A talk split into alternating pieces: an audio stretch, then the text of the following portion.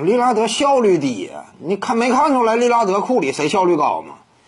那库里什么级别的效率？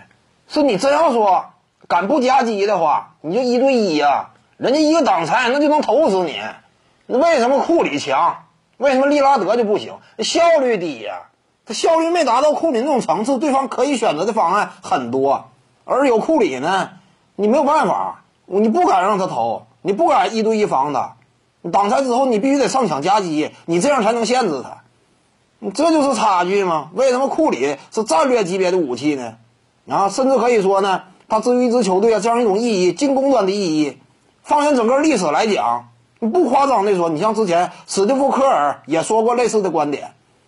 那仅就进攻这样一种一名球员至于球队的意义而言，史蒂芬库里堪称历史最强。当时科尔有这话。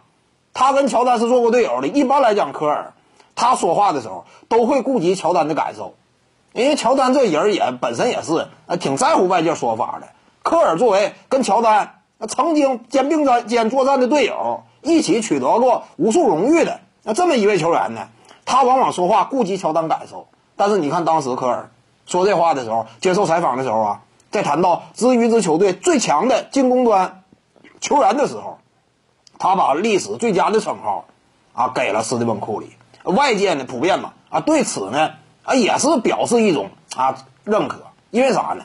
客观现实嘛，你真正打出的进攻端的这种高度，对不对？有库里情况之下，传切体系啊什么样的能量？没有库里之后，传切体系那是什么样尴尬的存在？对不对？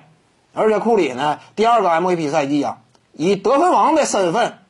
那砍下全联盟最高的进攻效率，比中锋都高，比吃饼的都高，你这什么概念？为什么他不可阻挡？为什么他只要一上场，你就得针对他，针对他进行呃特别大的防线的牵拉，去予以一定程度的限制，甚至不惜呢让整个防线呢后部啊漏洞百出。但是你也得这么整，你不这么整的话，让他偷开了，完了，这个比赛那瞬间被拉开了，你没有翻盘希望了。